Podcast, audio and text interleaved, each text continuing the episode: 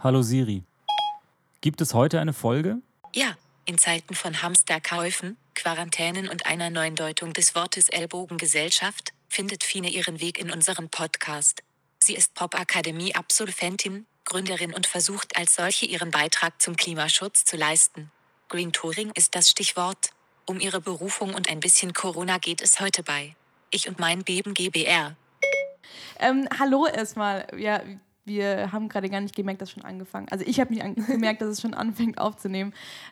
Wir haben ähm, eine kleine, wahrscheinlich so wie überall, Mini-Corona-Folge, aber eigentlich geht es heute um einen äh, wundervollen Gast, der heute hier ist. Und zwar ist die Fine heute hier. Der Jan ist auch hier, aber den. Ich bin auch wieder da, aber ein bisschen im Hintergrund.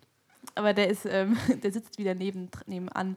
Und bis, bis wir das dritte Mikrofon haben. Ich glaube, ich glaube fest daran, dass wir bald das dritte Mikrofon haben und dann, dann wird easy und entspannt damit aufnehmen. Und äh, liebe Fine ist heute da. Hallo. Hallo Fine. Ähm, ganz kurz, weil ich habe mir vorher kurz überlegt, ähm, wie wir uns kennengelernt haben. Und das war nämlich über ähm, die Band Hundreds. Genau, ja. Und ich habe nämlich, du hast damals in der Managementagentur gearbeitet, ich in der Promo-Agentur. Und äh, die haben vor kurzem, also wir fangen einfach sofort an mit Songs auf der Playlist, weil die haben am Freitag einen Song rausgebracht, den ich sehr schön finde. Ja, mega. Hast du ihn schon gehört? Ja, klar. Aber wie findest du es? Ähm, ich fand ihn schon immer mega. Ich finde, der sticht halt krass raus, dadurch, dass er so stark ist und die Botschaft ist halt das, was viel mehr Frauen hören sollten, glaube ich, heutzutage. Also, dass man sagt, man, man hebt sein eigenes Banner mit dem, was einem wichtig ist und so. Also, ja, Video finde ich auch schön dazu. Oh, ich finde es auch mega. ich finde, es ist so eine richtige Hymne. Ich habe ja, ich hab, ja, ich hab, hab den Song gehört und habe gesagt, boah, den müsst ihr im Stadion, also den muss man in einem Stadion spielen. Ja, das ist so richtig krasse. krass. Ja, voll. Direkt so, so die Sync-Alarmglocken gehen dann so an, so Netflix-Serien, Blockbuster. ja, wirklich, das ist wirklich so ein, so ein der Song könnte unter jedem, ähm, ev nicht Evolution, Revolutions, ähm, um, um äh, ähm, nee, Materia zu, zu zitieren, ähm, Evolution wird mit R geschrieben. Ähm, ähm, also jeder Revolutionsfilm könnte damit ähm, unterlegt werden tatsächlich. Also Komplett, der Song heißt ja. Calling, das habe ich noch gar nicht gesagt. Ähm, hört euch den an, der ist wirklich sehr, sehr schön. Genau, wir, du hast es, du hast es geschafft, hierher zu kommen. ähm, wir haben viel rum hin und her überlegt und ich finde es auch gar nicht schlimm, weil ich finde gerade auch in solchen Zeiten wie gerade muss man ja auch nicht aus dem Haus. Ähm, und, aber ich finde es schön, dass du trotzdem da bist und ja. ähm, trotzdem dich, dich, dich, raus in die Öffis gewagt hast. ja, äh, aus Wedding sogar. Das ist äh, gar, keine, gar keine kurze Strecke. Aber nachdem ich die letzten Tage nur zu Hause war, habe ich gedacht, einfach niemand anfassen und niemand angucken, niemand anspucken. Und dann äh, sollte es hoffentlich gehen. ja, krass. Ich habe. Ähm, das ist aber auch voll, voll heftig. Ich habe das Gefühl, dass auch gerade die Öffis hier in Berlin extrem leer sind. Ja, komplett. Also ich bin noch nie S-Bahn gefahren und hatte so viel Platz für mich alleine. Und auch, also neben mir so Leute mit Atemmasken, die halt, wie wir eben schon besprochen haben, nichts bringen. Ja. Und ähm, aber dann wiederum habe ich Leute gesehen, die sich so gegenseitig so ins Gesicht gepackt haben. Und also, ich mir so, gucken die keine Nachrichten oder also ist es egal? Aber naja. Ich finde es so krass, weil ich ähm, auch irgendwie das Gefühl hatte, jetzt die letzten Tage, ich war einen Tag letzte Woche krank und lag, äh, ich hatte Migräne und mhm. äh, lag auf dem Sofa und habe Nachrichten geguckt. Und ich glaube, wenn du nur Nachrichten guckst, gerade zur Zeit, dann ähm, glaubst du wirklich, äh, es ist ähnlich wie Zombie-Apokalypse gerade. Nur ohne die Zombies. Es ist nicht mal so spannend. Es ist so irgendwie. Das wissen wir noch nicht. so, so einfach Flash-Forward in zwei Wochen. Wenn Donald so, Trump dann Corona hat, ja, genau. offiziell. Und seine Zombie-Armee losschickt, um den Impfstoff zu erbeuten. Toll, Janik, es dürfen wir nie wieder nach Amerika einreisen. Jetzt stehen wir bestimmt auf irgendeiner schwarzen Liste oder so. Safe. Ja, naja. Aber wir werden sehen. Ich glaube, einfach vorsichtig sein und auf sich und auf die anderen Menschen gucken. Ja. Ist das Einzige, was man gerade so machen kann. Und Vorsicht statt Panik ist, glaube ich, das Motto der Stunde. Ja, ich finde auch. Also ich bin auch immer, also ich merke das immer bei mir in den Stories, weil ich auch mich manchmal ein bisschen lustig mache über die Leute, die halt so viel Klopapier kaufen oder sowas. Oder ich auch am Anfang auch gesagt habe, also ich, es gibt ja zum Beispiel auch einen Podcast mit mir bei dem, also der Nach im Nachbarschaftspodcast, wo ich jetzt zum Beispiel damals gesagt habe, ich glaube, den haben wir im Januar aufgenommen oder so. Und ich habe gesagt, der Aufreger oder mein, mein nervigstes Thema gerade ist Corona. Da hat es gerade so angefangen aus China. So, Leute, mittlerweile nehme ich es auch ernst. Aber ich finde, ähm, entspannt damit umzugehen, heißt nicht, dass man das Ganze nicht ernst nimmt. Weil ich gehe entspannt damit um, dass ich eben sage, ich muss jetzt nicht zehn Packungen Klopapier kaufen. Ich, ähm, keine Ahnung, ja, ich meine, diese ganzen Hamsterkäufe sind ja eh, also das ist so unnötig und auch so egoistisch. Also es kann doch nicht sein, dass sobald es irgendwie so eine kleine, naja, was heißt eine kleine Krise, aber sobald es eine Krise gibt, dass dann komplette Solidarität einfach aufhört. Also jeder holt sich so viel er kann und so voraus. Also ich bin eigentlich jemand, der kauft für einen Tag ein oder für eine Mahlzeit. Äh, ich habe mir jetzt Mühe gegeben, so für ein, zwei Wochen vorauszuplanen, einfach damit ich halt nicht so oft aus dem Haus muss oder einkaufen gehen muss. Aber also da den Leuten das Klopapier gegenseitig wegzukaufen, das. Aber was man sagen muss, alle Bio- und Dinkel- und Vollkornlebensmittel sind noch da. Das habe ich auch gesehen. Wir, waren, wir haben gestern einen, einen, typischen Anfängerfehler gemacht und dachten noch so um 22 Uhr, ach Kacke, oh. morgen ist Sonntag, vielleicht sollten wir noch einkaufen gehen. Und, ähm, aber das Ding war, also das muss man sagen, wir haben auch noch Reis bekommen, der, der ähm, nicht ähm, also nicht, nicht der teuerste Reis, sondern so ein Mittelklasse-Reis. der war noch da. Der Reis des mittelkleinen Mannes. Ja, der für 1,70. Gutes Mittelfeld. Der hat nicht 2,50 Euro gekostet, aber auch nicht 50 Cent, aber es war so ein guter, solider 1,70 Reis. Man hat ihn gern. Ja, und das Ding ist, dass ähm, die Bio-Sachen waren tatsächlich alle noch da. Es ist meistens, ähm, und es, es, war auch, es war auch noch in Ordnung, aber ich und wir haben es auch ein bisschen mehr eingekauft, weil ich bin auch sonst jemand, der so, bei mir sind es drei Tage, aber mehr als drei Tage voraus scha schaffe ich es meistens auch nicht einzukaufen. Ja. Ähm, was ich aber noch ganz spannend fand, das war also wegen Angst nämlich, das finde ich nämlich so spannend. Ich habe vor kurzem mal einen Livestream gemacht mit ähm, äh, einer Bloggerin und da haben wir über das Thema Angst gesprochen. Und da hat sie nämlich erzählt, dass sie einen Bericht gelesen hat, dass eben Angst in einem ganz anderen Zentrum in unserem Gehirn stattfindet und es wirklich noch so unser Überlebenstrieb beziehungsweise mhm. eben noch aus der, ich sag mal, Steinzeit kommt und ähm, das ganz anders getriggert wird. Und wenn der, der Angst, äh, sag ich mal, Angstschalter umgelegt wird, automatisch der rational denkende Schalter umgelegt wird. Und es ist, glaube ich, auch mhm. oft so bei den ganzen Leuten jetzt, dass halt durch ähm, auch einige Zeitschriften, die das Ganze natürlich auch ähm, dementsprechend aufbereiten, äh, einfach dieses Angstzentrum im Gehirn ja. so krass getriggert wird, dass eben die ganzen anderen Schalter gefühlt runtergehen. Naja, voll. Das ich. Ich finde das auch irgendwie so ein bisschen unverantwortlich von solchen Medien. Also ich finde auch, also man sollte sich einfach über das Gesundheitsministerium und öffentliche, bzw. offizielle Websites und Informationsquellen informieren und sich an die, an die äh, Tipps einfach halten, glaube ich, weil alles andere ist eh, also man kann sich ja auch verrückt machen. Und ja. das sollte man nicht tun. Oder ich, also ich informiere mich tatsächlich immer nur über ähm, die Instagram-Tagesschau. Same. ich würde sogar noch weitergehen. Was, was ich jetzt angefangen habe und was ich sehr gut finde und auch jedem ans Herz legen würde, ist tatsächlich Bundesministerium für Gesundheit. Ja. So, die, haben, die haben einen guten Twitter-Account, die haben einen guten Instagram-Account, wo sie jeden Tag quasi News raushauen und jeden Tag einfach aufklären und zwar ordentlich. Also halt keine Headline, clickbaitigen Headlines rausballern, von wegen, äh, wenn du an Corona stirbst, dann erstickst du bei vollem Bewusstsein. So, das ist einfach, das ist nicht förderlich, das braucht kein Mensch. So, mhm. Und ich finde halt das Bundesministerium für Gesundheit, die machen das sehr sachlich, sehr ruhig und da kann man wirklich auch gucken, okay, was brauche ich. Und die zum Beispiel sagen halt auch bei so Thema Hamsterkäufe so, mhm. beruhigt euch. Ja. niemand, braucht, niemand braucht das, ja. Es ist, es ist einfach mies und ich finde ich find tatsächlich das, was du vorhin gesagt hast, sehe ich genauso. Ich finde es tatsächlich sogar einen Schritt weiter, ich finde es asozial. Ja, dass, du, dass du Leuten, also gerade wir haben zum Beispiel hier im Haus ein altes Ehepaar, die wohnen im zweiten Stock und schaffen diese zwei Treppen fast nicht. Ja. So. Und die müssen sich da rausquälen und Klopapier, um Klopapier kämpfen. Wo ich mir so denke, das sind Menschen, die da muss man gucken, dass die das Haus nicht verlassen die nächsten drei Wochen. Ja, da sollte man eigentlich runtergehen und sagen, hey, ich kann euch Klopapier holen, aber geht nicht, weil es ist keins mehr da.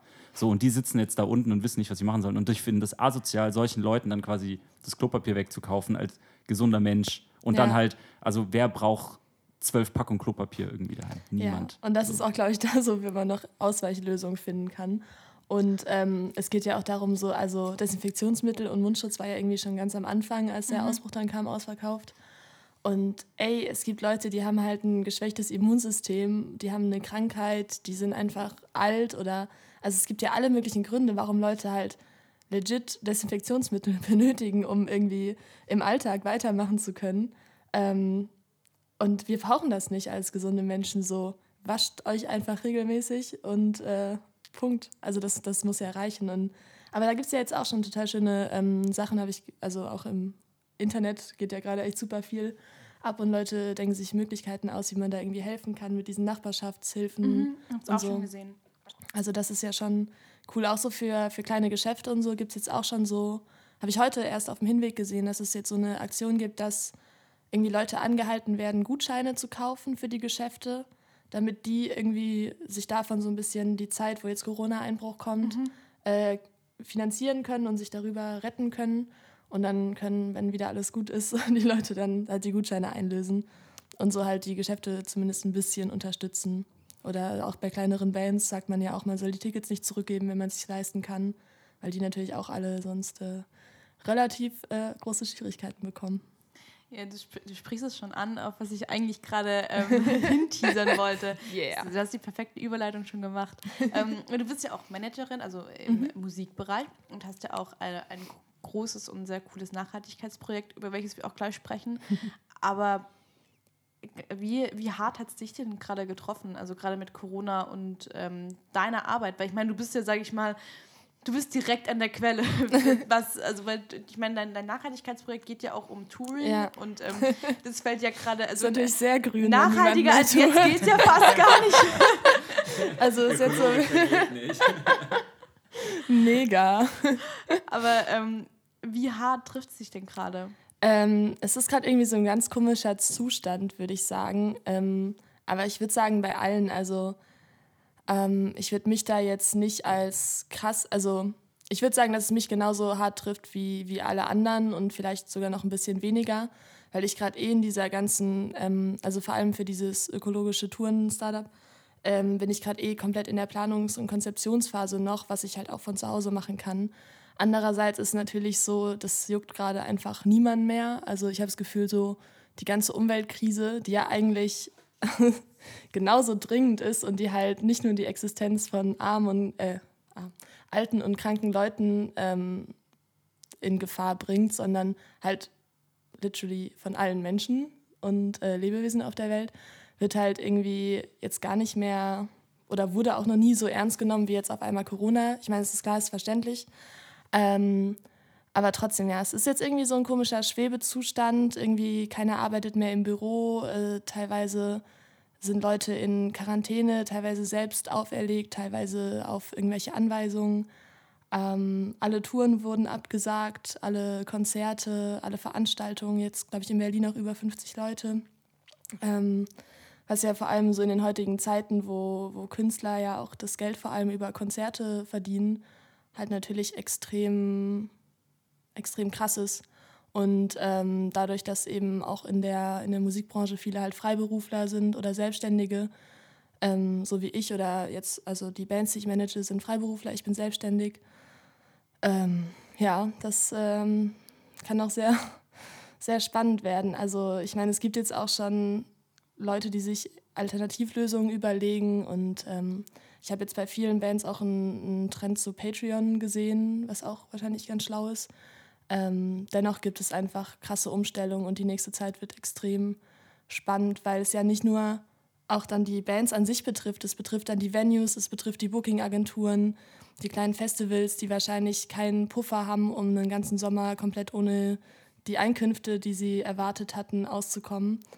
Und ähm, ja, da muss auf jeden Fall eine richtig schlaue Lösung her, damit das nicht irgendwie alles jetzt ausstirbt über diese Zeit. Was natürlich äh, schlimm wäre, weil also Kultur ist ja jetzt nicht ein Luxusgut. Kultur ist halt super wichtig für die Gesellschaft und ich weiß nicht, wo wir ohne wären. Deswegen, ja. Also auf jeden Fall ein interessanter Zustand, wenn die ganze Welt mal auf Pause drückt. Kann man irgendwie schwer, ganz schwer einschätzen. Also ich glaube, Patreon ist ja so eine Crowdfunding-Plattform. Mhm. Also da könnt ihr auch gerne mal kurz vorbeigucken und mal schauen, ähm, wie man da auch gerade unterstützen kann. genau, also ist glaube ich nicht nur, also nicht so ganz Crowdfunding, also mhm. schon, aber es ist halt mit so einem Abo-Modell. Also dass ah, quasi, okay.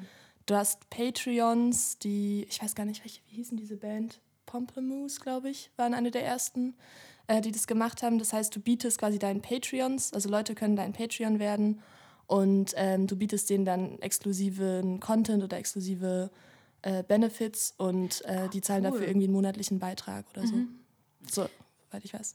Eigentlich auch sehr schön in einer Zeit, in der mhm. alles umsonst ist. Ja, total. Also ich, wir haben im letzten Podcast auch über so ähm, Sponsoring-Geschichten mhm. gesprochen mhm. und ähm, das ist halt eben, ich glaube, für viele Leute gar nicht klar ist, wie viel Zeit da ja auch drin steckt und auch gerade was Musik, Kultur angeht. Ja. Ähm, dass da ja extrem viele äh, auch selbstständig sind und das sich ja dadurch auch irgendwie ihre Brötchen verdienen müssen und es sehr, sehr lange geht, bis du wirklich von leben kannst. Ja, komplett.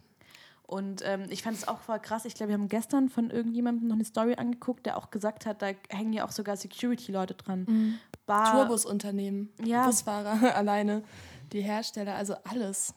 Ja, alles. Und äh, Lichttechniker, Tontechniker, mhm. äh, die Putzkraft, die nachher den Club sauber macht und äh, das Trinkgeld an der Toilette bekommt. Also ja. das sind ja so, das wird ja so kleinteilig und geht so weit runter. Und je weiter runter du gehst, desto kleiner wird ja auch die Zeitspanne, die so jemand das aushält, so ein Verdienstausfall. Mhm. Also ich meine, keine Ahnung, Marek Lieberberg schafft es vielleicht mal ein Jahr oder zwei. So. Wer ist mhm. Marek Lieberberg, Janik? Ein Veranstalter, ein sehr großer. Ähm, und äh, ganz unten, die Putzfrau schafft es halt vielleicht einen Monat. Putzkraft. Entschuldigung. Oh, oh, oh, oh. Entschuldigung, ich Nein, du hast, du, hast absolut, du hast absolut recht.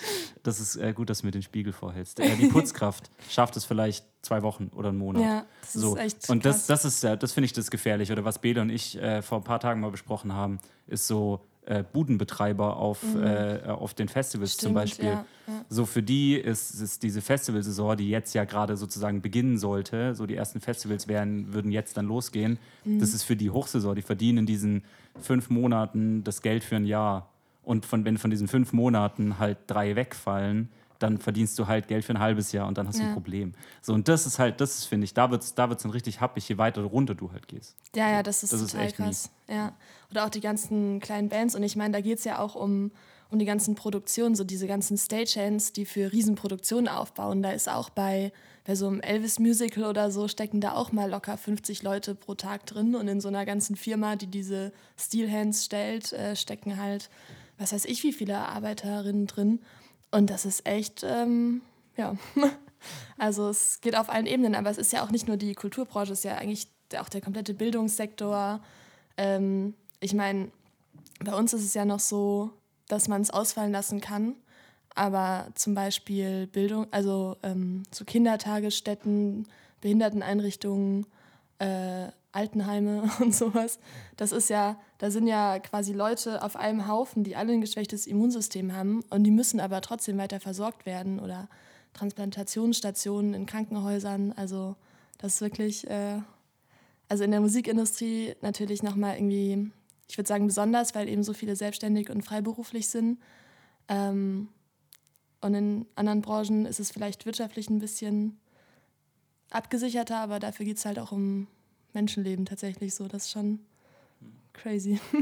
Ja, ich habe Downer, ich, Nein, also was ich jetzt auch vor kurzem gesehen habe, ist, dass viele eben zum Beispiel gerade in der Musikbranche dann auch ähm, Musikunterricht oder so anbieten. Ja, ja. Das so äh, als kleine, also nicht als Ausgleich, aber versuchen dadurch eben so ein finanzielles mhm. Loch auch einfach ähm, zu stopfen. Ja. Und ich meine, ich glaube, jetzt sind sogar für Selbstständige die Kredite, ähm, also die Kreditwürdigkeit ist runtergegangen nee, hochgegangen. Nee, jetzt muss ich überlegen. Wie, was, wie ist es, wenn du ähm. leicht einen Kredit bekommst? geht dann die Kreditwürdigkeit, geht dann hoch. Hoch. Ja, Ja. ich glaube hoch. ähm, aber das Geld ist ja trotzdem, also selbst wenn die Leute dann, sage ich mal, diese Kluft überschreiten können mit einem Kredit, den sie jetzt leichter bekommen, bedeutet es ja aber dennoch, dass irgendwann mal, irgendwann mal dieses Geld zurückgezahlt Ja. werden muss. Das bekommt man ja auch nicht geschenkt. Und äh, ich glaube, dass da jetzt die, also gerade diese Branchen schon auch lange ähm, dran knabbern müssen. Ja, komplett. Und also wir hatten noch, jetzt noch relativ viel Glück. Ich glaube, bei uns wurden nur zwei, also zwei Projekte abgesagt. Und das eine war, glaube ich, was mit, was mit der Buchmesse zu tun hatte, Ja. die halt abgesagt worden ist. Und das andere waren ähm, wie Musikvideodreh, aber das war jetzt auch nicht so, dass da jetzt irgendwie krass finanziell, also dass man sagen müsste, wir waren, wären jetzt davon finanziell abhängig gewesen. Das war halt mega schade, aber ähm, Ja. gut zu verkraften, aber gerade Freunde von mir, ich habe ich hab kenne eine, die, ähm, die macht äh, so die ganzen PR-Veranstaltungen zum Beispiel, die äh, sagt halt, sie ist selbstständig, sie hat sich vor einem halben Jahr, dreiviertel Jahr selbstständig gemacht. Mhm. Sie hat gemeint, wenn es noch ein bisschen geht, kann sie halt Insolvenz anmelden und das ist schon, Ja. Das Schon ist, hart. Ja, ich glaube, da muss es auch einfach eine zentrale Lösung geben. Ohne, ohne kann das gar nicht funktionieren, beziehungsweise kann das System einfach nicht dann wieder. Also es geht ja nicht, dass du mal kurz alles kollabieren lässt und dann machst du wieder weiter. Also das, das funktioniert ja nicht. Und ähm, was ja auch noch eine total krasse Sparte ist, so gerade in der Kreativindustrie, sind diese Bühnenmusiker, die halt ihr ganzes, ihr ganzes äh, Jahr und ihr, ihr Leben quasi auch nach diesen Gagen planen, die sie eben bekommen, bei gewissen Bands oder Musikern mitzuspielen auf der Bühne. Ähm, und da ist dann natürlich auch, also ist auch super schwer mit Versicherungen und ähm, also sehr wenige Leute sind gegen Seuchen versichert. Oder es ist ja dann auch irgendwie höhere Gewalt. Ich bin da, ehrlich gesagt, ich kann es nicht genau erklären, aber auf jeden Fall ist es extrem schwierig und da fällt jetzt, fällt jetzt auch eine ganze Saison flach, so allein die Festivalsaison auch. Und ähm, ja, also das ist schon, das muss man sich auch, also es gibt ja Leute, deren komplettes Leben oder ihr Unterhalt danach ausgerichtet ist, dass Konzerte stattfinden. Ja, Ich bin auch mal gespannt. Ja. Also ich habe auch, also ich kenne auch ein paar ähm, bekannte Freunde von mir, die eben wirklich halt, also die sind jetzt nicht, sage ich mal, so krass groß und bekannt, dass jeder sie kennt, aber die können ganz gut eigentlich auch über die Runden kommen, Mhm. Ja. dadurch, dass sie halt einfach ihre 150 bis 200 Konzerte im Jahr spielen, was ja auch einfach, was ja auch Ja, vollkommen voll. cool ist. Ähm, aber das ist halt jetzt auch schwierig, ne? Also da bin ich echt mal gespannt. Auch, ähm, also ich, fand es letzte Woche war halt, war halt so krass, weil innerhalb von drei Tagen gefühlt so Mhm. im Stundentakt wirklich ähm, man Ja. also die Nachricht bekommen hat, okay, der hat die Tour abgesagt, okay, der nächste hat eine Tour abgesagt, der nächste hat eine Tour abgesagt und komplett, ja. ähm, wie, wie du gesagt hast, es ist halt so viel Geld, auch was man ja, was ja wieder cool ist, dass man es zurückbekommt, Mhm. aber es ist, glaube ich, schon heftig. Also Ja, ich glaube, das ist auch nochmal ähm, was, worüber wir alle mal, also ich meine, ich glaube, dass wir jetzt alle jetzt nicht so krass dicke haben, aber sowas wie, ich habe mir eine Konzertkarte für 15 Euro gekauft ähm, und finde die Band total toll. Da kann man sich, finde ich, schon überlegen, ob man die dann vielleicht einfach mal nicht zurückgibt. Wir haben in den nächsten äh, Tagen bis Wochen eh nicht so viele Ausgaben für Kultur. Ähm, und dann einfach mal überlegt, irgendwie die Bands so zu unterstützen. Ähm, ich glaube, das ist, das ist cool, wenn man sich, also keine Pressure, aber wenn man sich leisten kann, ist es, glaube ich, eine schöne Maßnahme, um die Bands zu unterstützen. Ja, komplett. Oder, oder auch also so ein bisschen zurückzugehen zu, keine Ahnung, also physischen Verkäufen. Ganz blöd, kauft, ja. kauft eine CD, kauft eine Platte, kauft ein Shirt. So jede Band hat Online-Shops. Ähm, so du bekommst, du hast, also es gibt so viele Möglichkeiten, wie du Künstler, Musiker, Kulturschaffende, Kreativschaffende Ja. jetzt gerade unterstützen kannst mit ganz, ganz wenigen Mitteln. Also da geht es ja wirklich nur darum, ja, so dann höre ich jetzt halt das, Spo- äh, das Album nicht nochmal fünfmal auf Spotify, sondern ich kaufe es mir jetzt einfach einmal kurz auch. Ist sogar So. besser für die Umwelt. Ja. Der, Oh, oh. ich, ich muss gar keine Überleitung heute machen. Yeah! Nein, Quatsch. Also doch, ist kein Quatsch, aber ich will auch nicht deine Überleitung. Nein, nein, aber das ist, ähm, das ist, das ist alles so gut, was du sagst. Ähm, aber deswegen lass uns mal noch mal kurz, ähm, ganz, ganz kurz weg von Corona und eher noch mal zu dir kommen. Uh. Also, ich mein, ähm, du, du bist ja gerade in der Planungsphase, vor allem für dein ähm, Startup und das Ja. ist ähm, sehr, sehr spannend, was du da machst. Und also erzähl mal erstmal, was du da eigentlich vorhast und wie du da drauf gekommen bist, weil das fand ich auch ganz, ganz spannend. Äh, ja, das ist eine, also ja, mittellange Geschichte. Okay, wir haben Zeit. Wir, vor allem alle Hörer haben jetzt auch Zeit, weil sie yeah. Ihr könnt eh nicht rausgehen. Stimmt, ist eigentlich äh, für Podcast ist eine saugute Situation gerade auch.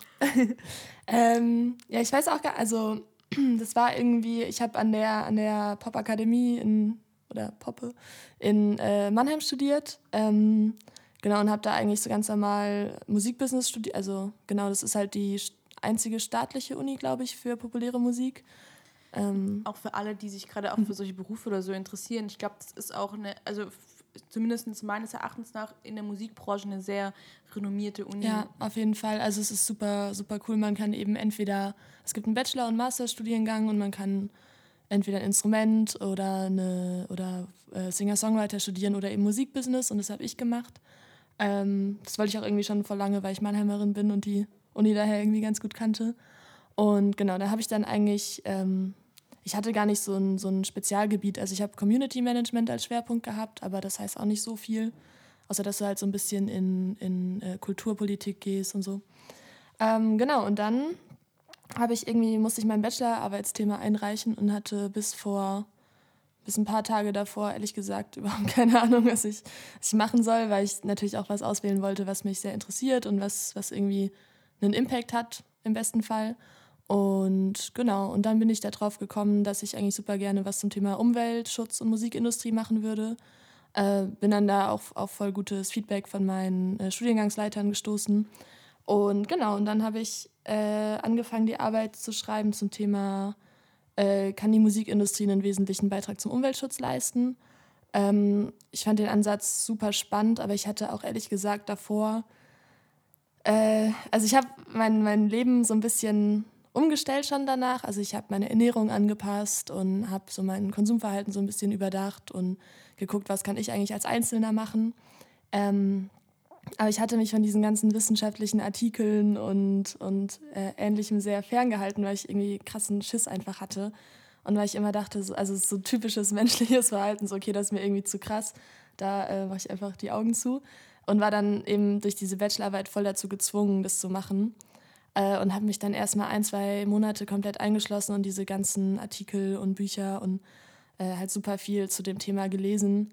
Ähm, was dann irgendwie am Anfang zu einem krassen, also so, es gibt ja jetzt mittlerweile so Stichwörter wie Klimadepression oder äh, Flugscham und so, das, das kam dann alles so ein bisschen, hat sich dann aber eher zu so einem Zynismus entwickelt, muss ich sagen, und hat halt einfach ähm, mir krass viel gebracht, einfach zu sehen, wie sind eigentlich die Fakten gerade, wie ist die Sachlage, kann man noch was machen und wenn ja, wie.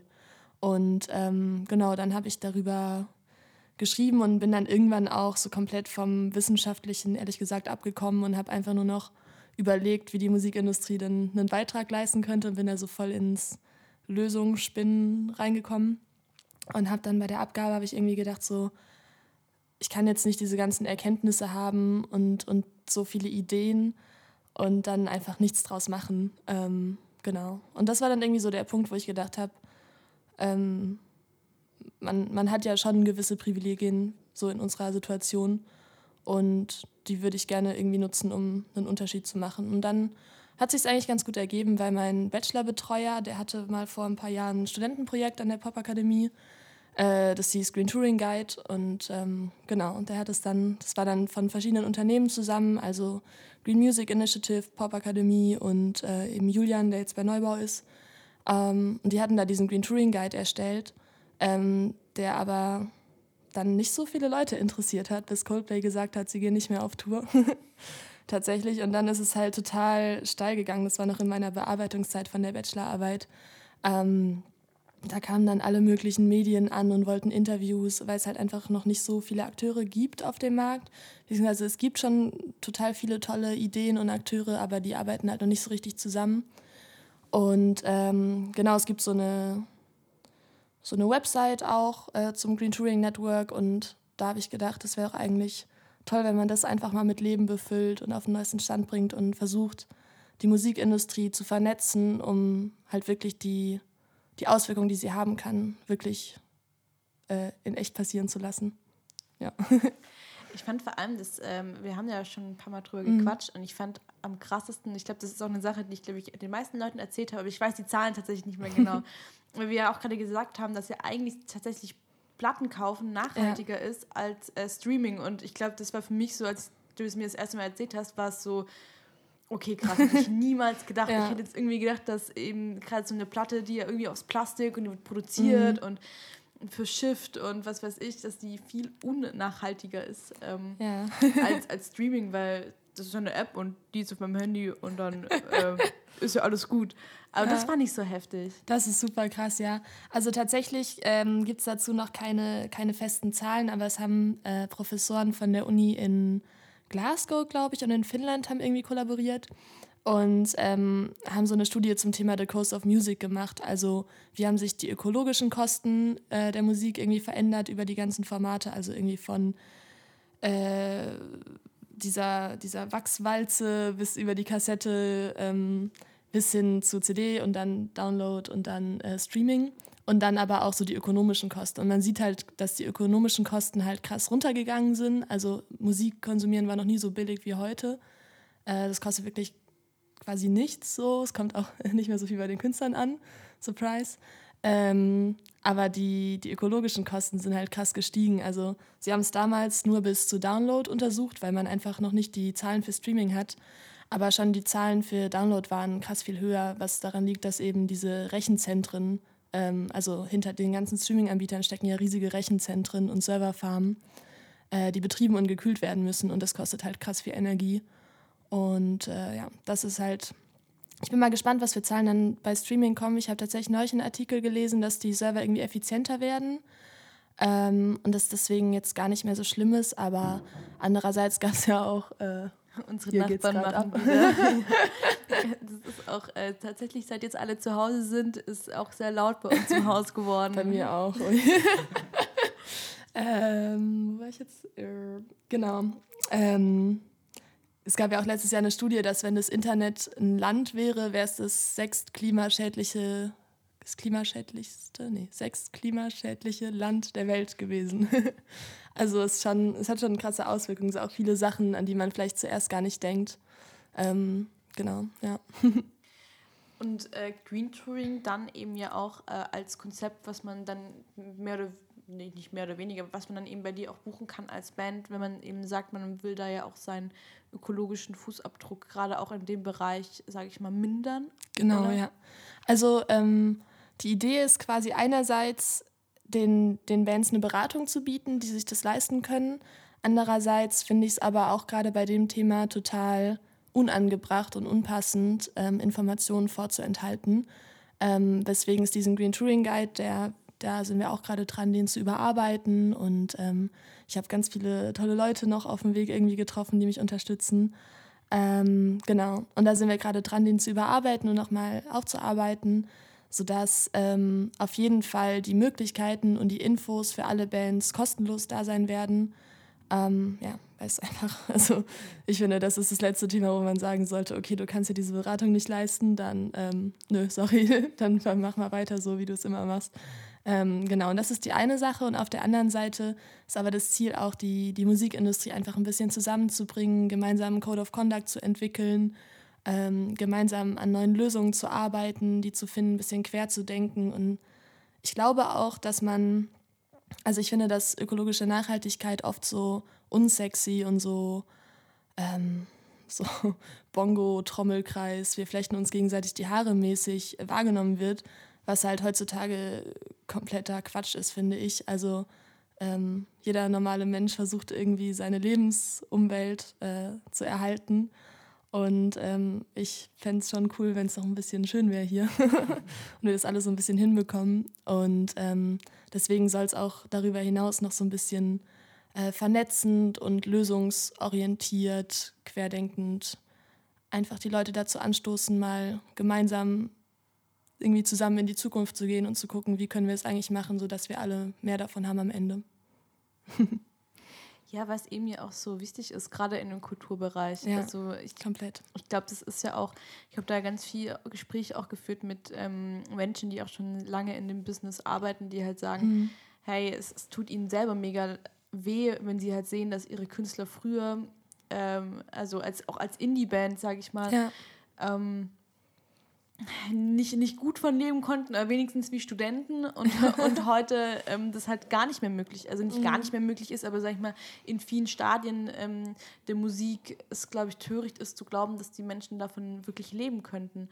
Und ähm, das liegt ja auch einfach daran, dass, also ich glaube, wir sind auch eine dieser Generationen, die ja auch, also ich merke das ja an mir selbst, alles umsonst haben Ja. wollen oder es gibt einfach auch gewohnt sind durchs Internet und Co., dass einfach alles for free ist.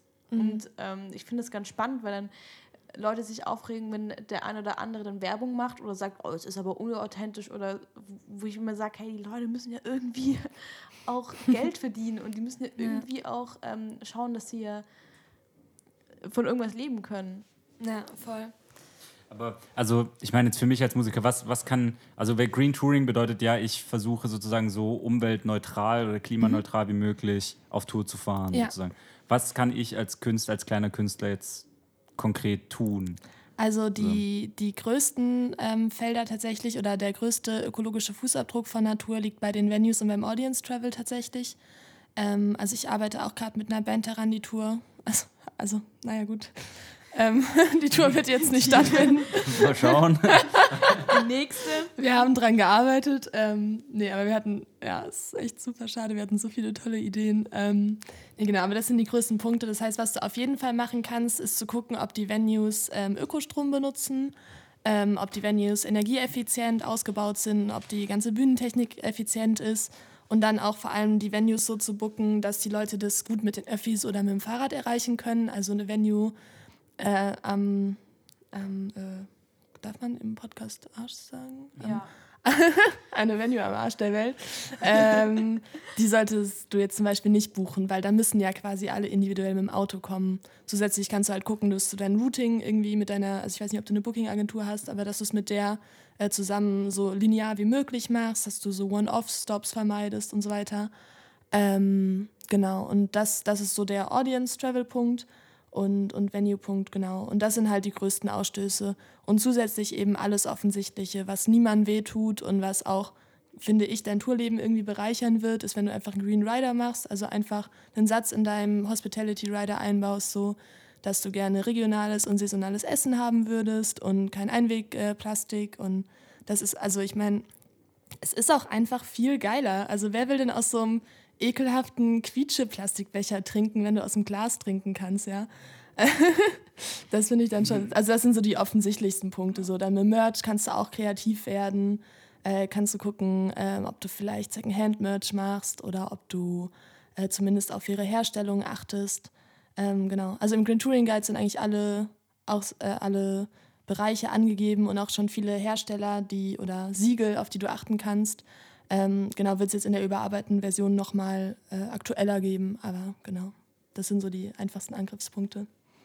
Also kurz für alle, die nicht wissen, was ein ähm, Oh, ja. Rider ist. Ähm, das im Endeffekt, ich weiß nicht, ob, ob du es besser erklären kannst, Fine, aber Also es ist eigentlich ein, ein Dokument, was an die Veranstalter geschickt wird. Es gibt einmal den Tech Rider, wo deine technischen Anforderungen draufstehen, dein Bühnensetup und eine Kanalliste wahrscheinlich noch im besten Fall.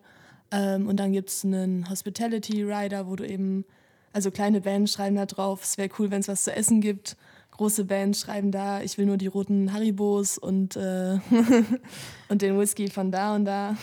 weiße Socken. Genau. Weiße Socken. Wir, wir, haben, wir, haben tatsächlich, wir haben tatsächlich sa- saisonal und regional drauf. Und Ja, wir, das haben, ist cool. wir haben quasi, wenn, wenn Cola, dann bitte Fritz, sonst bitte keine Limo, Mhm. Ja. steht bei uns drauf. Sehr cool. Ähm, und halt auch äh, also Wasser aus Glasflaschen. Und halt, also das einzige Problem tatsächlich ist bei, bei so Wasser ja immer das stille Wasser. Ja, also Bühnen. Bühnenwasser in Glas geht halt nicht. Das ist immer so ein bisschen Ja. schade. Da, da habe ich tatsächlich auch schon viele Bands kennengelernt, die äh, quasi sich selber so, äh, also quasi so Nuckelflaschen, wie, Mhm. Ja. so, wie so Sigflaschen mitnehmen, fand ich immer ganz cool. Voll. Und was ich, ich glaube, Kevin Colt war das. Ähm, der hat, fand, fand ich immer ziemlich geil, was der immer gemacht hat auf den Touren. Der hat quasi, bevor der dann auf Tour gefahren ist, hat er immer einen Post gemacht, wo er dann quasi jede Tourstadt drunter kommentiert hat unter dem Post. Mhm. Und äh, Leute, die dann quasi auf die Konzerte gegangen sind, konnten sich dann, konnten dann Fahrgemeinschaften bilden unter Ja, seinem Post cool. und sind dann sozusagen immer, also vor allem auch für Leute, die, also mal kurz weg von, von Ökologie, du, es gibt viele Leute, die kaufen sich alleine Tickets. Ja, So, die dann plötzlich Freunde finden können, mit denen sie gemeinsam da hingehen. So, das ist das eine, was ich mega finde. Ja. Mhm. Und das andere tatsächlich Fahrgemeinschaften. So, dass wenn so eine Venue mal am Arsch der Welt ist, weil du halt in Österreich irgendwo auf dem Berg spielst, so dann äh, hast du, äh, können sich echt Leute finden irgendwie äh, und da gemeinsam zu den Konzerten fahren. Ich finde es mega. Also ich finde es wirklich einen richtig, richtig coolen, äh, richtig coolen Schritt, den ihr da geht und einen richtig guten Weg, den ihr da einschlagt. Ja, voll. Ich Ich finde es auch äh, sehr spannend. Und es ist auch zusätzlich dazu, dass es dann ökologisch nachhaltiger ist, kann man, finde ich, durch diese Maßnahmen auch ein Event einfach viel cooler für alle gestalten und, und alle haben irgendwie mehr Spaß, es ist mehr Gemeinschaftsgefühl da. Und ähm, ich meine, gerade jetzt, wo diese Diskussion jetzt langsam losgeht, man will ja auch nicht auf ein Konzert gehen und sich danach mies fühlen, weil man jetzt irgendwie nicht, dass es dann noch am Ende sowas gibt wie Konzertscham. so, das soll es ja auch nicht passieren. Und äh, deswegen finde ich es einfach gut, jetzt die Maßnahmen zu ergreifen und jetzt schon zu überlegen, was man alles machen kann. Ähm, weil früher oder später wird man eh umdenken müssen und Dinge anders machen müssen. Und wenn man jetzt schon anfängt, kann man wahrscheinlich viel coolere Lösungen finden, als wenn es dann notgedrungen und super schnell passieren muss.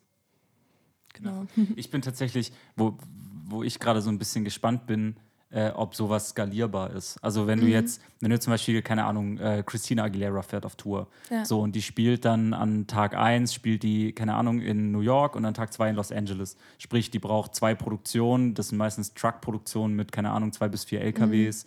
Äh, sie muss mit Flugzeug, weil sonst ist zeitlich nicht mehr machbar. Ja. Ich, da bin ich sau gespannt, wenn man, wenn man das dann so hochskaliert in solche Ebenen, wo du wirklich einfach riesengroße Produktionen fährst mit einem riesen, also mit einer riesengroßen Emission. Also so eine, da gab es, ich habe mal einen ganz langen Artikel gelesen über Bono, Ja. der, äh, der ja halt auch einfach, also es ist einfach nicht anders möglich, oder zumindest war es vor, ich weiß nicht, der Artikel war sechs, sieben Jahre alt oder so, war das halt nicht anders möglich, dass er eben mit zwei Produktionen fährt, A, glaube ich, acht Trucks oder Ja. so, und er halt im Flugzeug, aber sich für Umwelt einsetzt und dann irgendwelche Leute halt sagen so, Heuchler, wo du halt Ja. sagst, na, ja, nee, kein Heuchler, so, weil er tut was. Aber das ist so ein bisschen, wo ich, wo ich gerade so, also weiß nicht, habt, habt, ihr da, habt ihr da schon Ideen, wo ihr sagt, okay, das, oder ist es im Moment überhaupt gar nicht auf dem, noch gar nicht auf dem Blatt, dass, dass man darüber nachdenkt, wie skalierbar oder wie, wie kriegen wir das skalierbar hin? Also ich glaube, was da eine große Lösung sein kann, ist, dass man viel mehr Sharing betreibt. Also dass man die Backline zum Beispiel nicht, dass man mehr universelle Backline benutzt und auch diese ganzen Bühnenelemente, dass man die nicht äh, immer durchs ganze Land fährt, sondern dass man die dann eben lokal anmietet. Das könnte eine Lösung sein, wo man halt eben schon viel runterbrechen kann. Ähm, außerdem natürlich die Stromversorgung, das ist natürlich ein krasser Punkt, wo du viel machen kannst.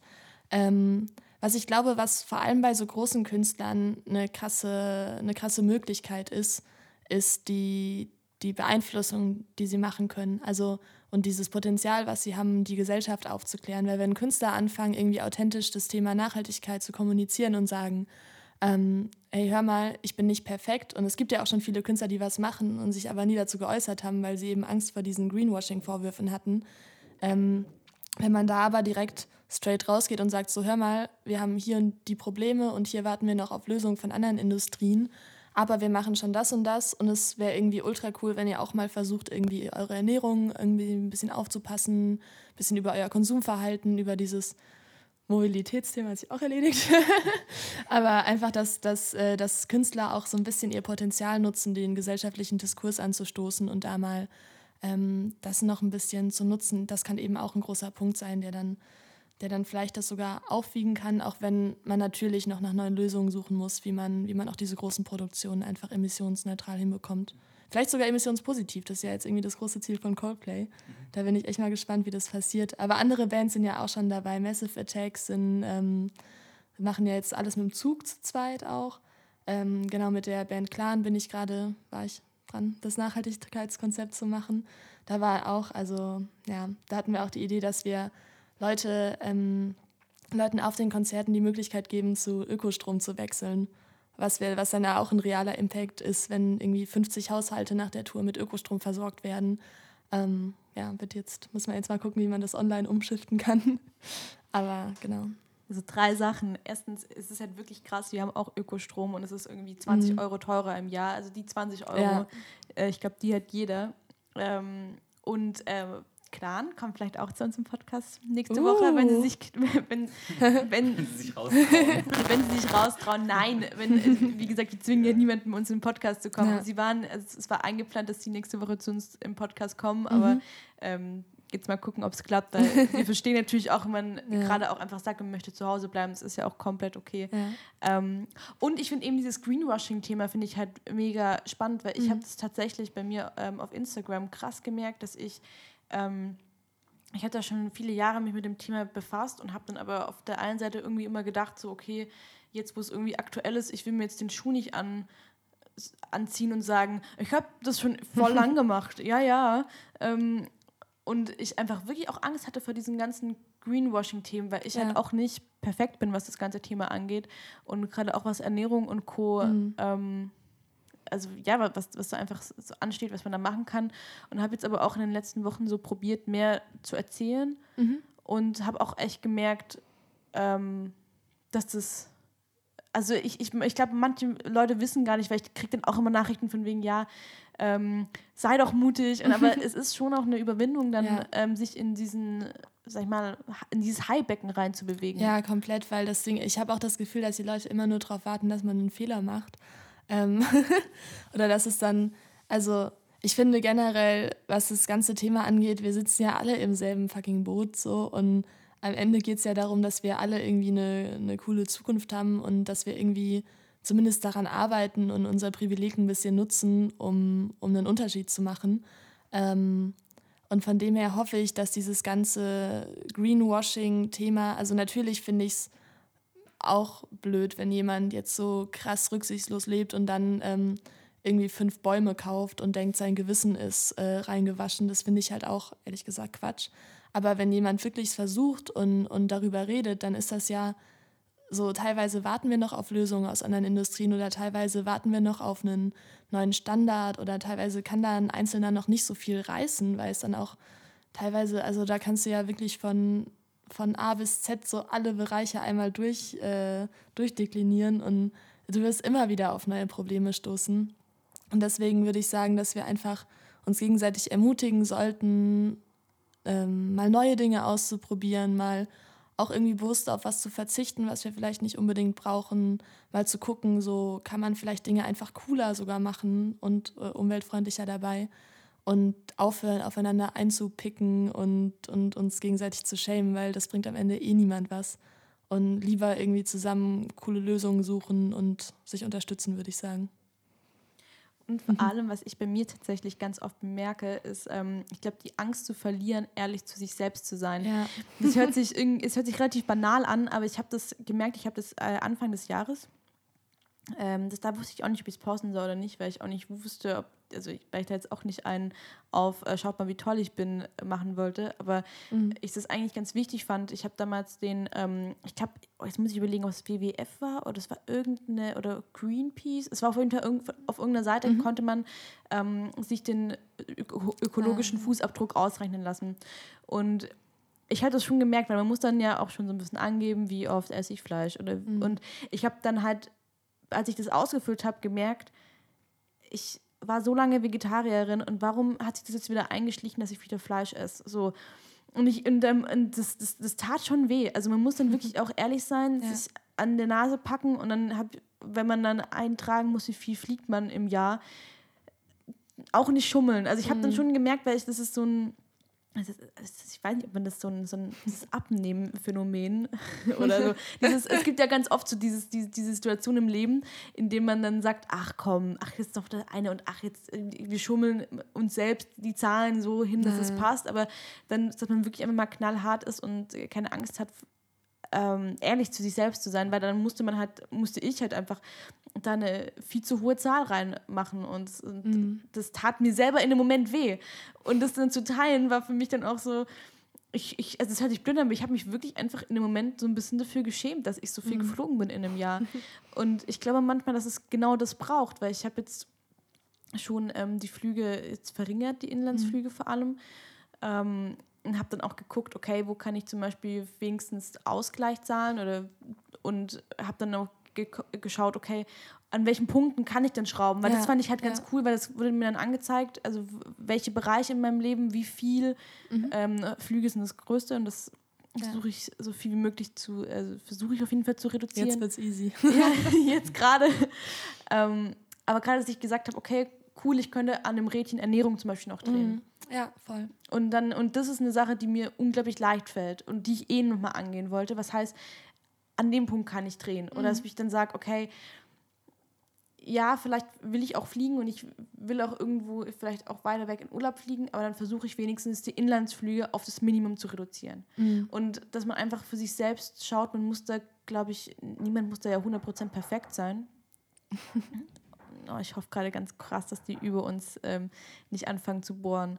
Dass die jetzt nicht den Sonntag nutzen, um wieder ähm, handwerklich aktiv zu werden. Oh, also, heute mal das neue Hängeregal von Ikea ausprobieren. also ich weiß nicht, ob man es auf der Podcast-Aufnahme hört, aber die, unsere Nachbarn über uns, die ähm, haben den Handwerker in sich entdeckt gerade. Yeah. Ja, also, dass man halt einfach diese, dass, dass diese Ehrlichkeit zu sich selbst manchmal wehtut und manchmal gar nicht so einfach ist, ähm, wie man vielleicht denkt. Aber halt unglaublich wichtig, weil sonst verändert sich nichts. Und ich glaube, man Voll. da auch gar keine Angst haben muss vor, weil jeder, also niemand ist perfekt und jeder hat jetzt, sag ich mal, die Punkte, wo man selber sagt, also so, Ja. dieses, es ist- wäre auch schlimm, wenn wir alle perfekt wären. Ja, das funktioniert. Ich wollte auch gerade sagen, und vor allem halt auch keine Angst zu haben, anzufangen damit. Also so dieses, also ich kenne das tatsächlich ganz oft, dass du dann anfängst, dich für was einzusetzen und dann, äh, keine Ahnung, machst du irgendetwas, das dem entgegensteht zum Beispiel und da kommen alle immer gleich, "Hä, ich hab's doch gleich gesagt. So, und äh, hier, du, du bist gar nicht, du bist gar nicht so umweltbewusst. So, weil dir ist, also jetzt mal überspitzt gesagt, dir ist ein Bombopapierchen aus der Tasche gefallen und du hast es liegen lassen. So, dumm gesagt. ähm, und daraus dann, glaube ich, das, was du vorhin auch gesagt hast, dann entsteht, dass dann viele Künstler zum Beispiel Angst haben, sich öffentlich zu bekennen, keine Ahnung, Ja. sich, keine Ahnung, zum Beispiel für Umweltschutz einzusetzen oder für, keine Ahnung, Mental Health oder sowas, weil die Gefahr sehr groß ist, dass man einen Fehler macht, weil wir sind Menschen, wir sind nicht perfekt, wir wissen auch nicht alles. Also ich zum Beispiel, ich fand tatsächlich, als Bede mir diesen Fakt erzählt hat, dass Streaming grundsätzlich eigentlich erstmal weniger ökologisch ist als Plattenkauf, das wusste ich nicht. So. Und das ist aber eine Information, also in dem Moment, das jetzt, da kriegst du jetzt nicht so krass den Spiegel vorgehalten, aber in dem Moment, in dem du dann äh, so eine Information bekommst, wird dir ja der Spiegel vorgehalten und du hast die Möglichkeit, was Ja. zu verändern. So, aber ganz viele halten dir nicht einfach nur den Spiegel vor, sondern erheben den Zeigefinger. So. Und ich glaube, da, da haben dann sehr viele Künstler dann auch Angst, vor allem große Künstler, sich da dann wirklich öffentlich zu bekennen zu Mhm. irgendwelchen Themen und so. Und ich glaube, das muss man halt so ein bisschen ablegen. So die Komplett, Angst, ja. die Angst davor, nicht alle retten zu können. So dieses ganz oder gar nicht Ding. So, es muss nicht immer alles sein. Du musst nicht alle retten, um überhaupt was machen zu können, sondern du musst einfach auch ein anfangen damit. So, Und du musst Ja. anfangen, äh, gerade zum Beispiel als Künstler darüber nachzudenken, wie kann ich meine Show ökologischer gestalten. So muss vielleicht das riesen LED-Bühnenbild sein als äh, Bono oder kann ich vielleicht auch mit einer kleineren Tour fahren ähm, und trotzdem eine geile Show abliefern. Ähm, ka- spar mir da, dadurch aber zwei LKWs. Da oben skaliert in meinem Fall zum Beispiel, keine Ahnung, muss ich jetzt den großen Sprinter holen oder reicht Ja. vielleicht auch ein größerer PKW. So. Da kannst du zum Beispiel auch mit Supports, äh, ist auch eine gute Stellschraube, wo du überlegen kannst, dass du deine Support-Acts irgendwie lokal entweder holst oder ein Solo- oder Duo-Act, der dann einfach bei dir noch mitfahren kann. Ich, das, haben wir, das haben wir tatsächlich auf der letzten Tour, haben wir genau die Überlegung gehabt. Also Mhm. nehmen wir quasi Locals mit oder packen wir den Support immer bei uns im Bus, dass wir wirklich Ja, nur mit einem mega. Auto fahren müssen. Und wir haben tatsächlich auf der ersten Tour mit Antiheld gemeinsam, haben wir es so gemacht, dass wir mit einem Auto gefahren Also wir Mhm. haben quasi alles so geplant, dass, wir- dass ein Auto reicht und dass nicht mehrere Leute anfahren müssen, sondern wir Ja. alle eine Anfahrt haben. Und auf unserer eigenen Tour dann zwei, drei Wochen später haben wir dann auch entweder mit, mit so kleinen Acts gearbeitet, dass wir wirklich mit dem PKW zusammenfahren konnten oder mit einem Local. Ja, Dann- das, also das war Locals dann sind auch gut cool. für deine äh, Verkäufe.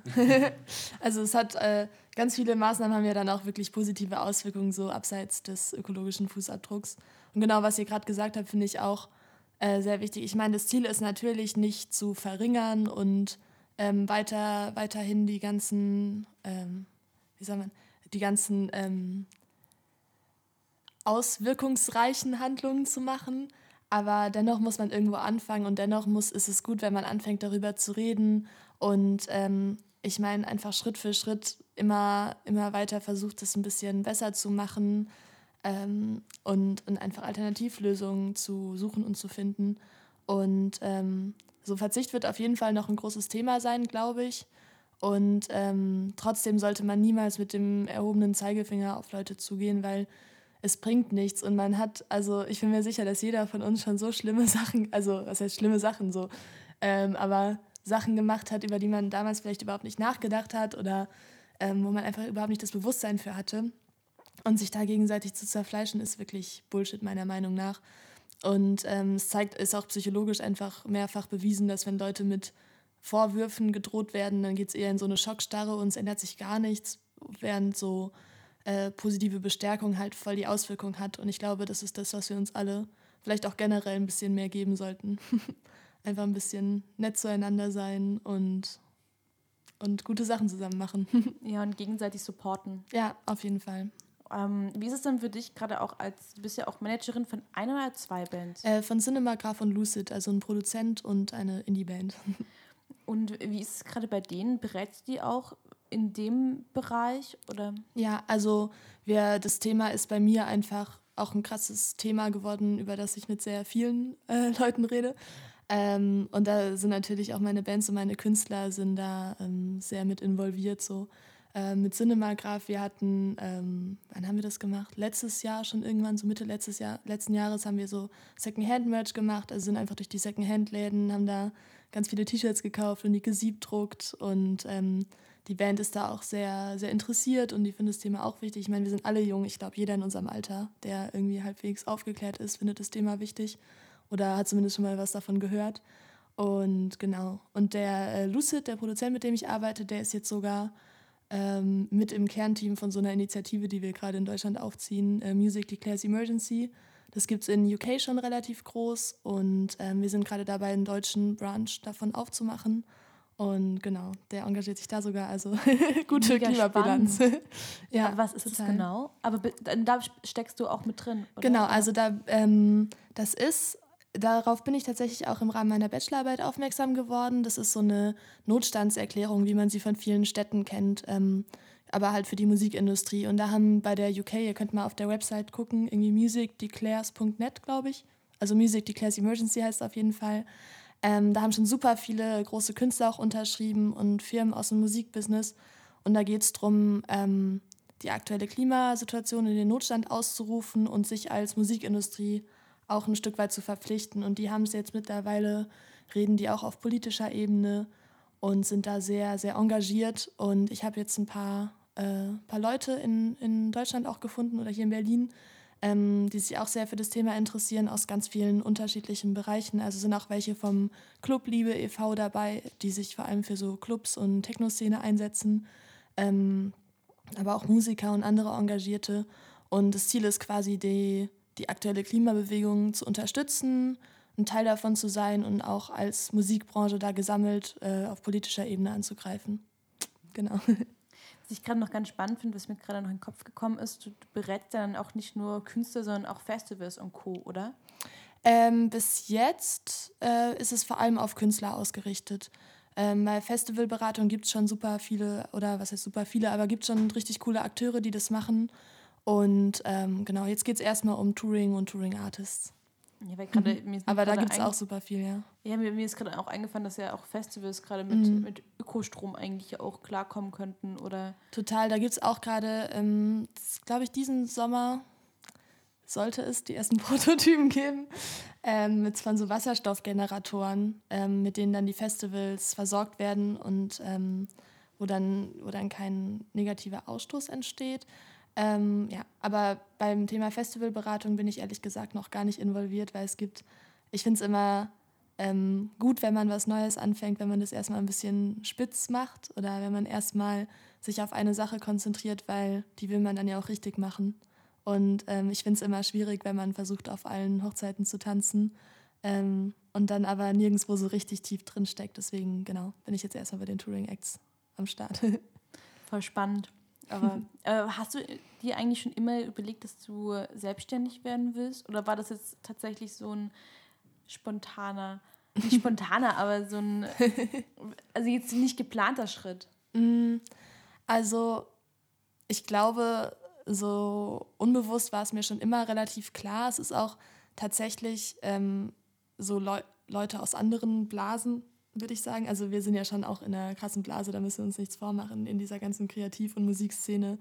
Ähm, und ich glaube auch so Leute, die ich, die ich teilweise von früher oder aus ganz anderen Kontexten kenne, für die ist das total wild, aber so auch so am, in diesem ganzen Umfeld ist das ja eigentlich relativ normal, sich selbstständig zu machen. Oder zumindest nicht so, dass alle sind so, wow, krass, aber äh, wie überlebst du dann in Zukunft?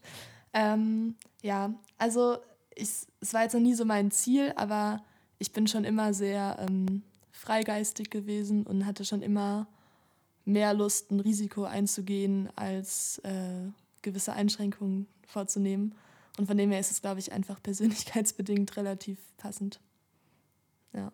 Aber so ganz, ja, ich glaube, so von einem Jahr oder so kam das, dass ich so das Gefühl hatte, dass das ist so der Lebensstil, der am besten zu mir passt.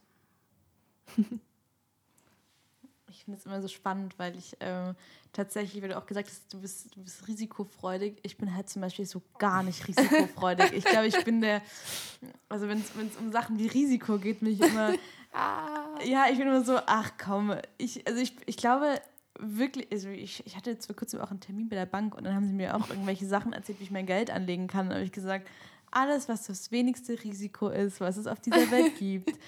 Und wenn es heißt, dass ich es einfach hier drauf lasse, dann gewinne ich nichts, aber ich verliere auch nichts. Und ich bin bei solchen Sachen, glaube ich, so die, die äh, also ich weiß nicht, ob ich in anderen Sachen risikobereiter bin, aber ähm, ich mir vor kurzem erst wirklich darüber auch echt Gedanken gemacht habe, mhm. ob das ähm, Relativ unüblich auf jeden Fall.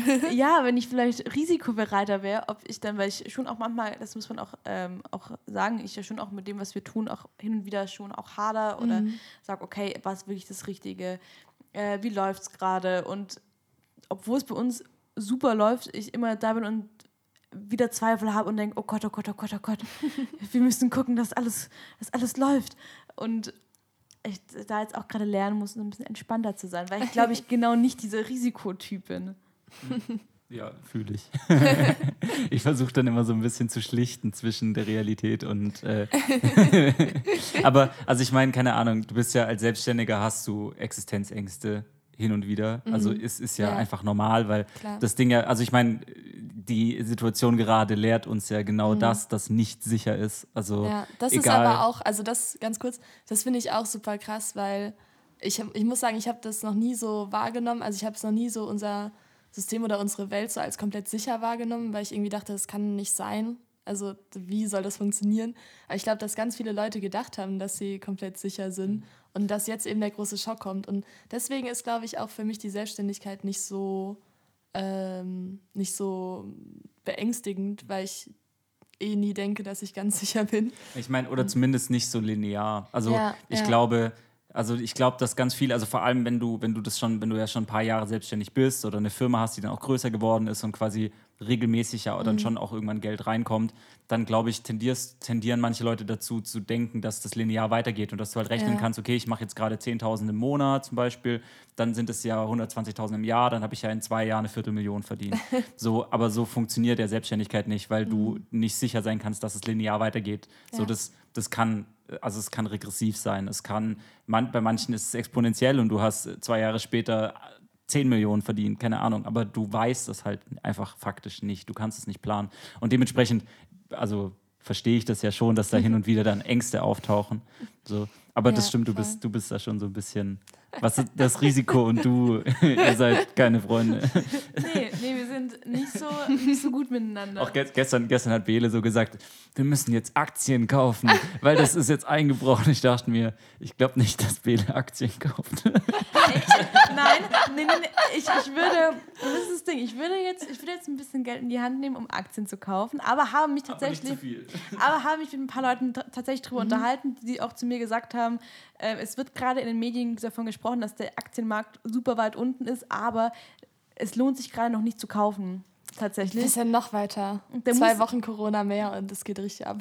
ja, also irgendwie irgendwas mit, mit irgendeiner Grenze mit 6000 oder 6. Irgendwas mit 6 war es.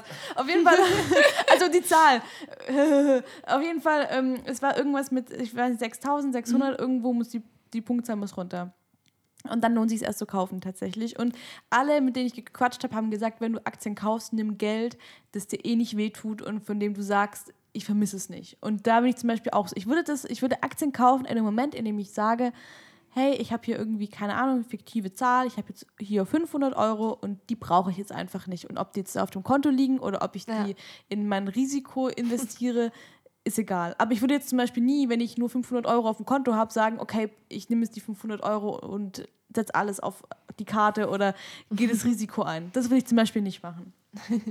Das finde ich aber auch, ich bin in diesem ganzen Aktienthema, ich würde glaube glaub ich viel eher irgendwie, wenn ich Geld übrig hätte, spenden. Also es klingt so, so gut menschmäßig, aber so, ich weiß nicht, diese ganzen Aktien. Aber das ist übrigens auch eine Sache, wie man ähm, ohne was zu machen sein Umweltbewusstsein oder seine Umweltauswirkungen besser machen kann. Ähm, Banking ist auch ein großes Thema, Ja. weil, weil viele handelsübliche Banken, die sich nicht äh, für irgendwas einsetzen oder nicht für was stehen, die gehen mit deinem Geld und investieren in Waffen oder in irgendwelche krassen Fonds, wo du halt eigentlich nicht drinstecken willst. Und da gibt es jetzt auch mittlerweile nachhaltige Banken. Ähm, das ist auch was Cooles, was keinem wehtut. Ja, finde ich auch. Auch der Wechsel ist teilweise Ja. sogar super easy und ich, Voll. ich glaube, es gibt sogar Banken, wo du weniger zahlst, also nachhaltige Banken, bei denen du weniger, Mhm. Ja. ähm, wie nennt man das, äh, Kontoführungsgebühren hast, Mhm. als jetzt bei den handelsüblichen Banken. Ja, Ja, und tatsächlich auch abseits von Kosten man schon noch mal gucken kann, äh, wo, hab, wo hat so eine Bank denn Beteiligung und wenn sie dann Ja. bei der Metallindustrie drin hängt, dicke Ausrufezeichen, dann äh, muss man sich, also kann man sich schon überlegen, ob das jetzt sein muss, dass man da, äh, dass man da dann signed. So, das ist halt ein bisschen die Frage, ja. Aber ich denke, keine Ahnung, also ich glaube, Risiko, Risikobereitschaft kommt, glaube ich, mit so ein bisschen auch Knowledge. Also ich glaube, in dem Moment, in dem man ein Risiko einschätzen kann, und das kannst du ja in dem Moment, in dem du sagst, äh, ich habe quasi also Geld übrig, wenn man das übrig nennen möchte. Aber ich habe jetzt Geld, dass ich sozusagen, dass das, also ich bin liquide genug, um irgendwas zu machen mit meinem Geld. Glaube ich, dann kannst du das Risiko halt ganz anders einschätzen. Ich glaube, in dem Moment, in dem du es einschätzen kannst, kannst du es eingehen. ja. Ich habe ja keine Ahnung von Aktien, deswegen würde ich so ein Risiko niemals eingehen, weil ich einfach nicht weiß. Niemals. Ich informiere mich nur bei den richtigen Leuten. ich weiß, ich, ich, ich, ich, ich weiß, wo die, wo die Leute sind, die da Ahnung von haben und dann gehe ich hin und sag, so, und sag mir, was ich tun soll. Aber ich glaube, Also ich wollte gerade sagen, das ist, ich glaube, das ist ähnlich wie ich hatte, ich hatte mal einen Homie, der hat viel so Sportwetten gemacht und so. Oh, und der hat echt? halt, ja, aber der hatte keine Ahnung davon. Also So der hat wirklich, das war so, so? nee, der hat ganz viel so auf so taiwanesische Volleyball-Matches und so, so richtig, so richtig abwegige Sachen, wo aber die, also quasi die, die Scorings halt riesengroß waren. Das war dann so, der hat so 1 zu 30 Wetten gemacht und so. Und aber halt so nach dem Motto Augen zu und Geld in irgendeine Richtung schmeißen und mal hoffen, dass ein bisschen was zurückkommt. äh, ging oft gut, aber so, also ich finde das immer so, so witzig, dass, also wenn Leute keine Ahnung von irgendwas haben und dann Ja. quasi da, da irgendwie Geld reinschmeißen oder so, ist halt ein bisschen. Aber das war jetzt nicht auf das Thema bezogen, ne? Ja, nicht so was ganz unmittelbar. nee, nee, nee, nee, das hatte damit nichts zu tun. Das war, ich musste ich gerade nur denken an den, an den Dude, der hat, das war, so ein, das war so ein Kumpel von mir, der, der hat einfach aus allem versucht, Kohle zu machen. Also ich weiß auch nicht, ob ich das schon mal erzählt habe, aber der hat sich auch so Buchsbaumsetzlinge zum Beispiel gekauft. Weil die kosten irgendwie, keine Ahnung, Euro oder so. Aber ein Buchsbaum, der gewachsen ist, also weil die wachsen irgendwie bloß einen halben Zentimeter im Jahr oder so. Und der hat sich einfach Buchsbaumsetzlinge gekauft für einen Euro oder so, hat die dann so 15 Jahre wachsen lassen und hat sie dann für 1000 Euro das Stück verkauft. So Geschichten hat er gemacht. Also der hat einfach versucht, aus allem, was er irgendwie in die Hand kriegt, Geld zu machen. Hat auch viel so Schneeballsystem-Scheiße gemacht. Also Komm in meine WhatsApp-Gruppe. so richtig, also hat dann irgendwie auch schon, der war, hat schon auch mal mit Bitcoins getradet und hat irgendwie irgendwelche komischen Pharmaprodukte für irgend so Schneeballding verkauft. Und also der hat immer irgendwo versucht, hat irgendwo in Bayern einen Hof gekauft, der super baufällig war, hat den renoviert und äh, versucht da jetzt irgendwie so eine, quasi so eine Pension zu machen, wo du so Luxusurlaub und keine Ahnung, der versucht die ganze Zeit aus irgendeiner Scheiße Geld zu machen. Ähm, aber funktioniert irgendwie immer so ein bisschen. Das mit den. Buchsbäumen finde ich gar nicht so schlecht. Vielleicht so als Funding fürs Green Touring Network, so ein bisschen zusätzliche Einnahmequelle. Die sind ja auch grün. Äh, von Wir dem her. müssen einen Garten suchen, einfach zupflanzen mit Ja, so Buchsbaum.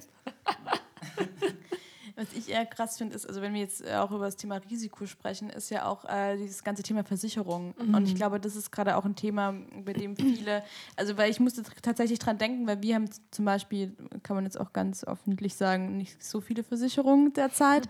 Ähm, und wir jetzt auch tatsächlich gesagt haben, wir fangen erstmal an und wenn dann einfach, sage ich mal, eine, ähm, eine Summe an Geld da ist, die auf jeden Ja. Fall äh, regelmäßig reinkommt und wir einfach wissen, wir können diese Fixkosten dann damit decken, dann fangen wir an, uns, sage ich mal, um die es gibt essentielle Versicherungen wie Krankenversicherung, die haben wir natürlich, aber dass wir uns dann noch um andere Versicherungen Ja. kümmern.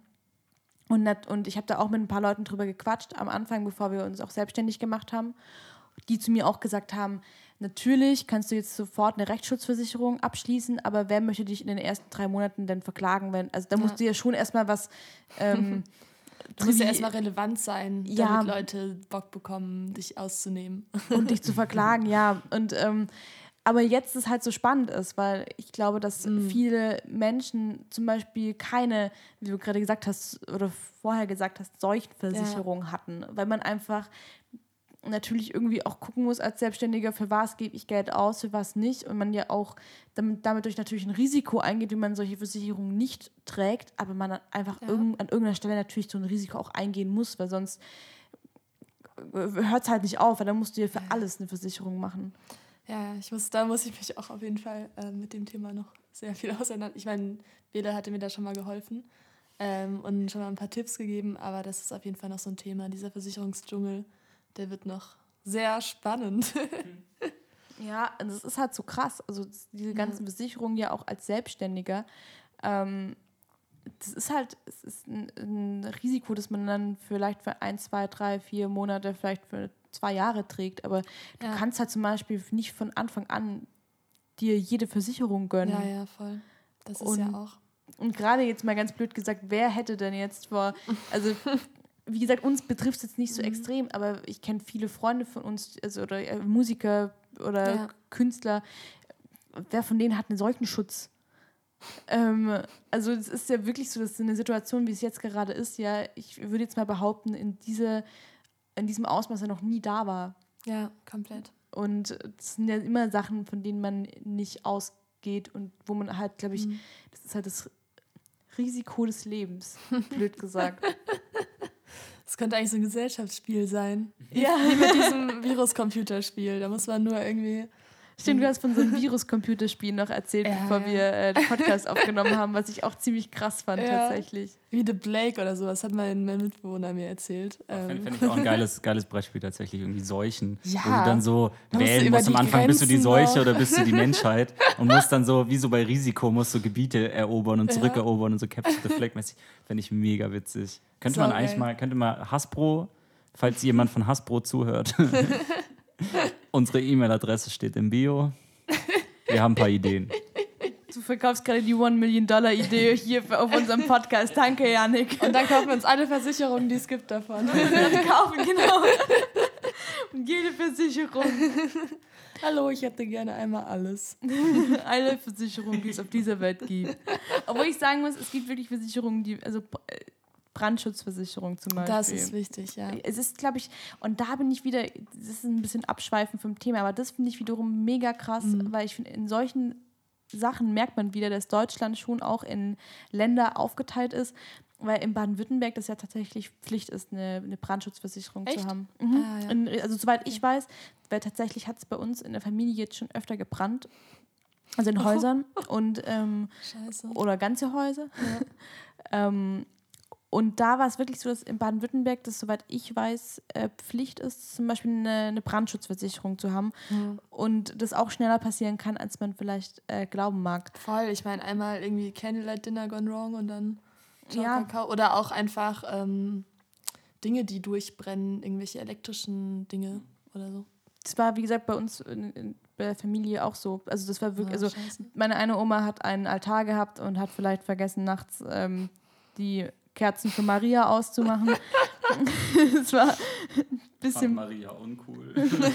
Ja, nee, aber das war halt, also dann noch mit ein bisschen Ja. Demenz mit dabei, Mhm. passiert halt sowas mega so schnell. Ja, ja. Ja, voll. Oder also gerade äh, zurück zum Touring, so Geräteschutz äh, Ja. Und Betriebshaftpflicht sozusagen, wie viele Bands sich aufgelöst haben, weil einfach ihr Scheiß geklaut wurde. So eine, äh, irgendwie von, einer, von einem Bekannten von mir, der äh, ist eine, also die haben so ganz viel so Analog-Synthesizer und so Zeug, das du einfach nicht mehr wiederkriegst, ist denen halt in Tschechien abgezogen worden. Und diese Instrumente waren halt die Grundlage ihrer Musik. Ohne diese Ja. Instrumente war die Band halt einfach inexistent. So haben sie halt nie wiederbekommen. Also hätten sie auch quasi nicht von der Versicherung, aber da hätten sie wenigstens Kohle bekommen, um das irgendwie aufzufangen oder so. Aber Ja. also solche Sachen, das, äh, da musst du echt irgendwie drüber nachdenken auch. Muss auf dem Schirm behalten. Stimmt. Ist ein bisschen lustig, weil du gerade dieses T-Shirt mit dem Streichholz und der Flamme anhast. Thematisch ganz passend. Stimmt. Aber es ist, da, da geht es da geht's um Ängste, also Burn Down Your Fears steht hinten drauf. Also es ist Okay. ein, da geht es um Ängste gesehen. verbrennen, nicht um Häuser. Was wiederum auch zu Corona-Thema wieder passt, dass man die Ängste von Corona äh, runter, runterbrennen soll. Alles abbrennen. Alles abbrennen. Aber wie geht's denn bei dir jetzt weiter in den nächsten Monaten? Also, Also- ich meine, jetzt wird es ja erstmal ruhig. Oder? Ja, gezwungenermaßen ähm, werde ich mich jetzt einfach krass viel damit beschäftigen, mein Konzept auszuarbeiten. Und ähm, ich habe jetzt ähm, ein paar tolle Leute von, von einer Kommunikationsagentur, der ist Super Unknown. Ähm, und die helfen mir total viel. Die stellen immer, ich komme da immer hin mit meinem Konzept und habe das dann irgendwie überarbeitet und dann komme ich da hin und sie stellen so Fragen. Ich denke so, ach, fuck, das macht ja alles überhaupt gar keinen Sinn. Ich glaube, das hat jeder, wenn er irgendwas anfängt. Ähm, und dann stell, aber diese Fragen sind so wichtig, weil sie, weil sie so unglaublich schön kritisch sind. Kritisch, kritisch sind. ähm, dass, dass dadurch eben mir genau die Lücken auffallen, die ich noch habe oder die Dinge, die vielleicht noch nicht äh, bis ins Letzte durchdacht sind. Und das wird mir halt super viel helfen, weil die Fragen werden ja irgendwann kommen und dann am besten habe ich dann schon darüber nachgedacht und mir dafür eine Lösung ausgedacht. Das heißt, ich werde jetzt einfach, glaube ich, so richtig nerdmäßig ähm, versuchen, das Konzept so wasserdicht wie möglich zu machen, äh, alles, was man schon vorbereiten kann, vorbereiten und dann mal gucken, ob man, wenn die Aufmerksamkeit, also es ist ja immer mit, mit Krisen, es gibt ja so eine krasse Aufmerksamkeitsphase und dann ist dann irgendwann auch mal wieder Platz für andere Themen. Ich glaube, da muss man einfach sensibel und nach, nach äh, Tagesform gucken, ähm, wie bereit die Leute sind, auch ein anderes Thema aufzunehmen, weil man will da natürlich auch nicht eine Kampagne irgendwie ins Leere schießen. Aber ähm, trotzdem ist Umweltschutz ein echt wichtiges Thema und mindestens genauso existenz existenziell äh, wie Corona. Ähm, von dem her weitermachen und äh, so viele Leute wie möglich davon zu überzeugen. Äh, und ganz viel darüber reden, finde ich auch sehr wichtig. Das ist so der Notfallplan. Vor allem ähm, war ja auch, und das hoffen wir alle, dass es jetzt noch ein, zwei Wochen geht, äh, vielleicht auch drei Wochen, aber dann eben auch die ganzen Touren auch alle nachgeholt werden. ja, das wäre das wär schön und dann hoffentlich auch ein bisschen äh, nachhaltiger als davor. Genau, also eigentlich ist es perfekt, weil ihr habt jetzt gerade Zeit, also alle Bands und Musiker, die das gerade hören, ähm, oder wenn ihr irgendjemanden kennt, der Musiker, äh, Künstler etc. ist, ihr könnt es alle an eure Freunde und so den Podcast schicken und ihr plant dann ja jetzt hier eure After-Corona-Tour und Genau. ähm, die könnt ihr ein bisschen nachhaltiger machen, indem ihr ähm, hier mit der Fine zusammenarbeitet. Ja, also meldet euch gerne. Ich freue mich auch einfach immer über aufgeschlossene Leute oder Leute, die Ideen oder, oder Infos oder einfach Hirnspinnereien zu dem Thema haben. Ich bin da eigentlich für alles offen. Äh, ja, und freue mich über alle, die sich für das Thema interessieren. Werbeblog. Vielen, vielen, vielen Dank, dass du da warst, Fine. Danke für die Einladung. dass du den Weg durch das leere Berlin gewagt hast. Sehr gerne. Vielen Dank euch für die Einladung. Gerne, und, gerne. Äh, ich hoffe, dass wir uns bald noch sehen und äh, mindestens online. Ja, und vor allem, ähm, das finde ich auch ganz spannend, weil wir natürlich auch wissen wollen, wie es bei dir weitergeht, dass wir auch ähm, euch da draußen, also ihr könnt natürlich der Fine auch auf Instagram und Co. folgen, sobald auch dann hier ähm, der ganze Touring Guide online ist, wird er Ja. auch von uns geteilt und dann könnt ihr euch da auch nochmal informieren und dann vielleicht wird es eine zweite Folge geben in einem halben Jahr, Jahr, wo wir dann über die After-Corona-Tourzeit sprechen Ja. und wie dann auch so die ersten Sachen auch angekommen sind. da bin ich sehr gespannt, was wir da, äh, was wir da so reden. Tschüss. Tschüss und vielen, vielen Dank euch. Und passt auf euch auf, wascht euch die Hände und ähm, Vorsicht statt Panik. genau.